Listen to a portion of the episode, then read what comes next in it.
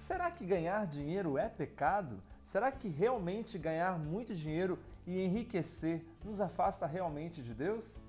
Quero te contar, vem comigo. Quem nunca ouviu falar naquela passagem de Mateus 6:24 que fala: "Ou servirás a Deus ou ao dinheiro?" E ficou com a pulga atrás da orelha e falou assim: Meu Deus, será então que ganhar um pouco mais é pecado? Ah, eu estou pecando, então eu não quero ganhar muito, não. Quero viver a pobreza. Nós sabemos que quando as pessoas, principalmente em comunidades, querem viver extremamente a pobreza de material também, é porque tem uma essência de providência, é carisma daquela comunidade. Mas não quer dizer que o dinheiro é algo ruim. Na verdade, o dinheiro é importante, mas nunca como um fim último, e sim como meio. Aquela passagem mostra claramente o nosso fim último, o seu fim último, o que você gasta energia, o que você busca, o que você é apegado. É nesse mundo ou em Deus? É nesse lugar que vai passar ou na eternidade? Não tem como você querer os dois. Ali está a essência. Só que Deus nos deu pessoas, coisas, natureza, porque Deus fez tudo e tudo que Deus fez é bom. Só que nós muitas vezes desordenamos as coisas boas que Deus criou. O dinheiro foi criado pelo homem, que foi criado por Deus. Então é uma ideia muito importante para que nós possamos comer, viajar, estudar, meditar, ajudar pessoas, comunidades. O dinheiro ele só vai ser ruim quando você vira escravo dele, quando você vira dependente dele, quando Deus perde o lugar dele que é o lugar top, número um, one, porque você colocou o dinheiro acima dele. Isto sim é pecado. Então, existem pobres pessoas que não têm dinheiro e que cometem esse pecado de colocar as coisas no lugar de Deus. A ordem certa é Deus, pessoas e coisas.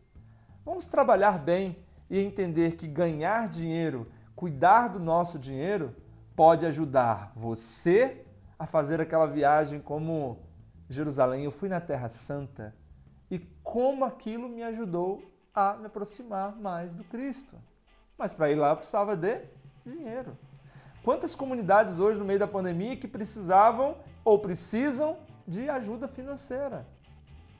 Você entende que se você tem a possibilidade, você pode simplesmente fazer diferente do que aquele jovem rico, levando para uma outra passagem? ali naquela passagem também é muito especial, porque mostra as duas estruturas que nós temos de céu. Ou você simplesmente é salvo, ou você vira santo. O que quer dizer isso, Léo? Nessa, nossa, vamos lá. O jovem rico olha para Jesus e pergunta assim: Senhor, o que eu preciso fazer para ir para o reino dos céus? Ou seja, ele pergunta: o que eu preciso fazer para ser salvo? Jesus olhando para ele fala assim: cumprir os mandamentos. E ele, o jovem rico, respondeu: Mas Senhor, isso eu já faço. E aí o Senhor olha para ele, então só te resta uma coisa. Agora Jesus vai falar para ele ser santo.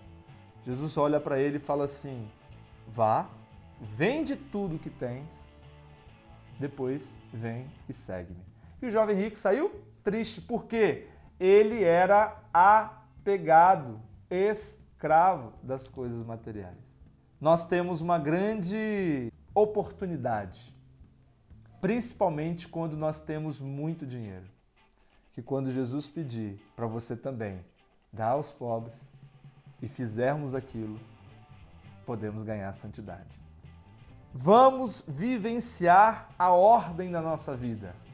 O que é mal, o que é bom, simplesmente vai ser uma decisão nossa de querer servir a Deus ou ao dinheiro.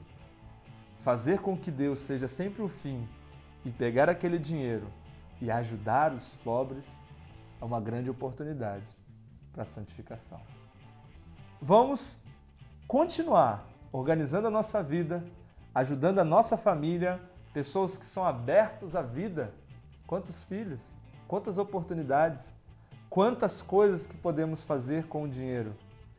E olha quantas pessoas tristes, angustiadas, depressivas, mal-humoradas porque têm dinheiro desorganizado. Entenda uma coisa: Cristo quer a paz, ao mesmo tempo quer você alinhado e unido a Ele. Então, o que faz acontecer um pecado é quando a gente desvia o olhar do nosso fim último, que é Deus, e passa a olhar tudo o que existe no mundo como fim.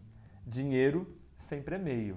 E esse meio pode ser um meio muito importante para você galgar cada vez mais a eternidade. Use bem a sua cabeça, o seu dinheiro e seja sábio e santo. Grande abraço.